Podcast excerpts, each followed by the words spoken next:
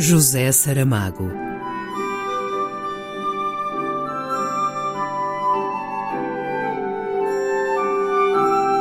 A caminho do centenário.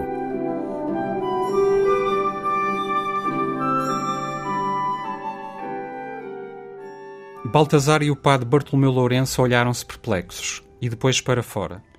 Belimunda estava ali, com um cesto cheio de cerejas, e respondia: Há um tempo para construir e um tempo para destruir. Umas mãos assentaram as telhas deste telhado, outras o deitaram abaixo, e todas as paredes, se for preciso. Esta é que é Belimunda, disse o padre. Sete luas, acrescentou o músico. Ela tinha brincos de cerejas nas orelhas. Trazia-as assim para se mostrar a Baltazar. E por isso foi para ele, sorrindo e oferecendo o cesto. É Vênus e Vulcano, pensou o músico. Perdoemos-lhe a óbvia comparação clássica. Sabe ele lá como é o corpo de Belimunda debaixo das roupas grosseiras que veste. E Baltazar não é apenas o tição negro que parece, além de não ser coxo como foi Vulcano. Maneta sim. Mas isso também Deus é. Sem falar que a Vênus cantariam todos os galos do mundo se tivesse os olhos que Belimunda tem. Veria facilmente nos corações amantes. Em alguma coisa há de um simples mortal prevalecer sobre as divindades.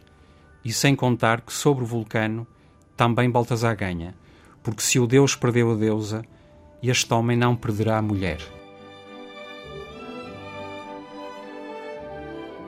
Sentaram-se todos em redor da merenda, metendo a mão no cesto, à vez, sem outro resguardar de conveniências que não atropelar os dedos dos outros.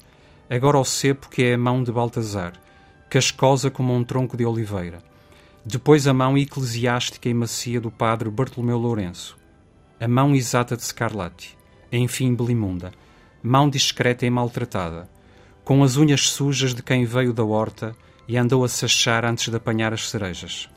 Todos eles atiram os caroços para o chão. El Rei que aqui estivesse faria o mesmo. É por pequenas coisas assim que se vê serem os homens realmente iguais. Um excerto de Memorial do Convento, por Carlos Nogueira. José Saramago.